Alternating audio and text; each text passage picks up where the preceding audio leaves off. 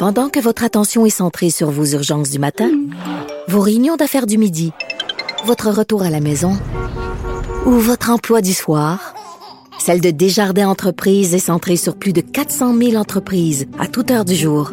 Grâce à notre connaissance des secteurs d'activité et à notre accompagnement spécialisé, nous aidons les entrepreneurs à relever chaque défi pour qu'ils puissent rester centrés sur ce qui compte, le développement de leur entreprise.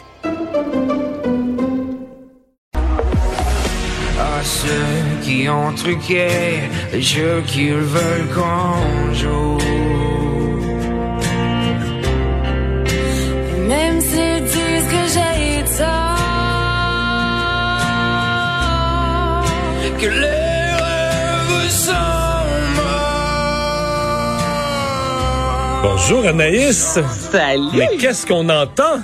Hey, écoutez ça, là, c'est mon coup de cœur de l'album La Voix chante qui est disponible depuis aujourd'hui, euh, notamment sur l'application Cube Musique. Je vous rappelle en fait que ce sont les 24 candidats qui ont été euh, réunis en duo. Donc, ils nous offrent 12 chansons à des grands succès québécois, dont Paul Piché, Ariane Moffat. Et c'est le premier album, en fait, de La Voix, messieurs, qui est complètement en français. Et ce qu'on vient d'entendre, c'est une reprise de France d'amour. Je n'irai pas ailleurs, mais on est complètement ailleurs, justement, au niveau sonore, avec le grain de voix, notamment de Gabriel Forêt dans l'équipe de Garou et de Michaela Cahill, qui a remporté la semaine dernière le champ de bataille dans l'équipe de Marc Dupré. Donc, c'est l'album que vous pouvez vous procurer dès maintenant et c'est aujourd'hui aussi que les auditions débutaient. Ah oui, c'est vrai. Hmm. Euh, Mhm. Un dossier qui m'intéresse, Anaïs, Tom Hanks, parce qu'un des films cultes pour moi, c'est Forrest Gump. Mhm. Et euh, il y a une scène là-dedans qui a été payée par Tom Hanks lui-même.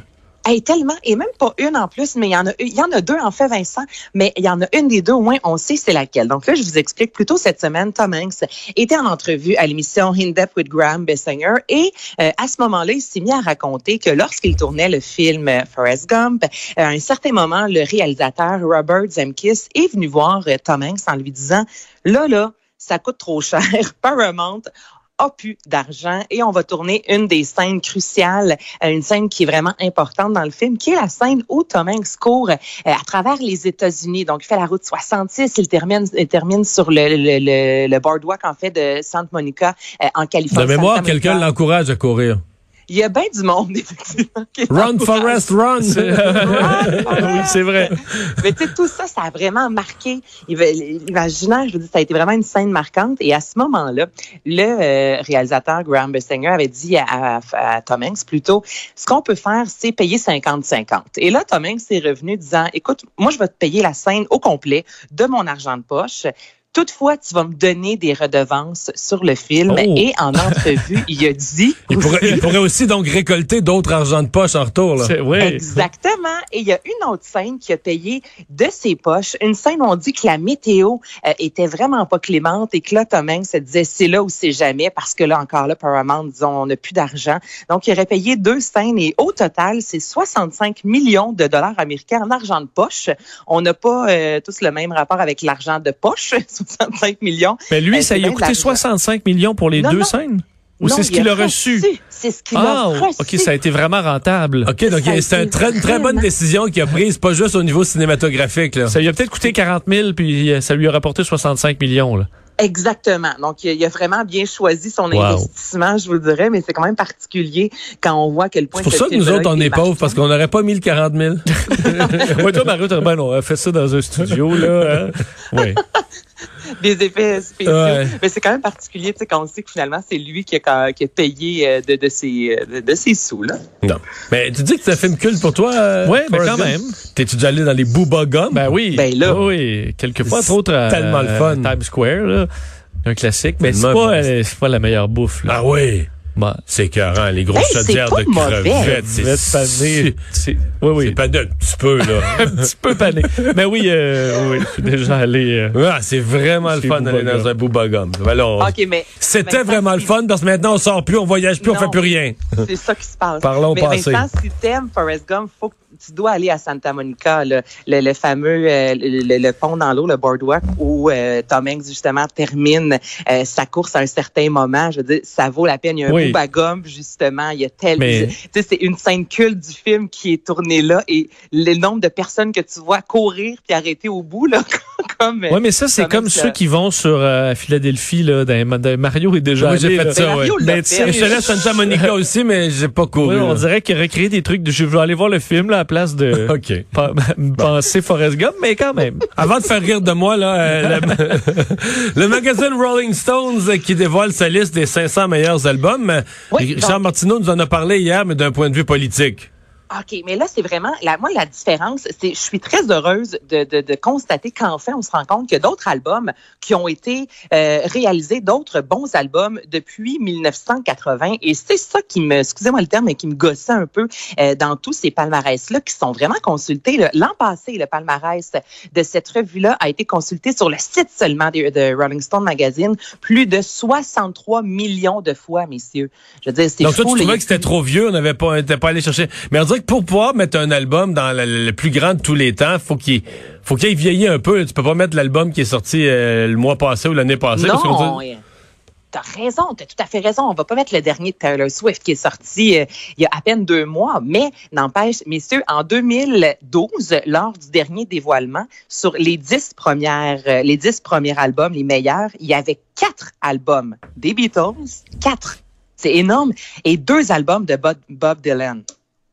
Ouais, mais ça a marché, bien, les. Beatles, Anaïs? Oui, oui, oui, Mario, ça a marché. Mais l'album le plus vieux qu'on retrouvait dans ce palmarès-là, c'est The Clash, London Calling de 1979. là. C'est comme ça, on est en train de dire. Là, Pas le plus vieux, le plus récent, tu veux dire? le, le plus récent, oui, Ouais, raison, je merci. Merci. Le plus récent, c'est celui de 79. là. C'est comme ça, on nous lançait là, vraiment. Là, euh, on nous Donc- disait, depuis ce temps-là, il y a vraiment pas Donc là, ça amène la prochaine question. Quels sont les albums plus récents que tu es heureuse d'avoir vu entrer, là, de- des 80 en, en montant, que tu es heureuse d'avoir vu entrer dans le palmarès? Ben, tout d'abord, Nirvana Nevermind, on, on l'attendait, celui-là de 1991, qui est vraiment un album qui a marqué et qui va encore très longtemps marquer l'histoire, le côté grunge. Euh, Lauren Hill aussi, de Miss Education of Lauren Hill, paru quand même en 1998. Donc, on a gardé des albums plus vieux, Marvin Gaye, What's Going On en 1971, qui est le premier. Mais au moins, on est allé ajouter des albums qui sont plus récents. Euh, Purple, euh, Purple Rain de Prince and the Revolution, mon anglais qui est extraordinaire en ce vendredi. Et on a aussi ajouté du Wu-Tang Clan, du Notorious B.I.G. qui ont quand même euh, font marquer au niveau hip-hop. le rap, c'est vraiment c'est incroyable depuis les années 90 là, quand on regarde toute l'évolution de la musique rock, d'où est-ce que euh, rap plutôt, d'où est-ce que c'est parti. Je veux dire, c'est fou maintenant comment le rap est rendu euh, une des musiques les plus tendances. Donc, je trouve juste que ça fait du bien. C'est pas que j'aime pas les Beatles, mais là, s'il vous plaît, de là à dire que tu sais, 4 sur 10, c'est beaucoup trop à mon, à mon sens à moi. Bon, t'es contre les Beatles. Je suis pas contre Non, les mais je Beatles, suis mais- d'accord. Moi, je suis d'accord avec toi. Là, Je- le, que le, le premier band rock de l'histoire, il était bien bon. Là. Il est parti, mais est-ce que ils ont juste fait du- des trucs absolument extraordinaires Je pense pas. L'histoire leur Je a. penserais pas exactement, là, comme Elvis, qui a été euh, les deux euh, années, donc en 2003 et en 2015, il se retrouvait dans les 15 premières positions. Ben là, il est rendu au 78e rang, disant que oui, Elvis est important. Je veux dire, oui, il a marqué Ouais. l'histoire, mais depuis, euh, on a des Coldplay de ce monde qui ont également fait d'excellents albums. Donc, Yellow je Submarine, tu sais, c'est on, c'est Obladi, Oblada, c'est moins. euh, pas juste, Oui, ah, pas les- juste les parfait là. C'est ça. Pas la meilleure chanson de l'histoire. Euh, Anaïs, un lancement virtuel euh, à ne pas manquer en fin de semaine. Ben ah oui, si vous aimez euh, le festival La Chanson de Granby, je vous en parle parce que euh, on lance ce week-end et de façon virtuelle parce que là, d'autant plus avec la nouvelle qu'on a eue euh, aujourd'hui, on s'entend que les rassemblements, on oublie ça. Alors c'est jamais trop tôt, volume 7. Alors là, on découvre, c'est Andréane Amalette qui va animer cette présentation-là et ce sont les 24 jeunes qu'on a pu suivre tout au long de la compétition euh, qui lancent cet album-là et on va voir comment ils ont euh, enregistré l'album, les dessous. Donc si vous aimez le festival de la chanson de Granby. Si vos enfants tripent sur la musique, là, au même titre qu'on parlait cette semaine, messieurs, euh, de Star Academy avec le laboratoire, avec Ariane Moffat, on aime ça aussi voir comment les artistes euh, travaillent en studio, comment euh, au niveau du rythme, au niveau de l'écriture. Ben, c'est ce que vous allez découvrir samedi soir. C'est sur la page Facebook du Festival de la chanson de Granby. Donc, c'est, je pense, un beau rendez-vous à écouter en famille à 19h30. Merci beaucoup, Anaïs, et bonne fin de semaine. Bonne fin de semaine à vous aussi. Bye bye.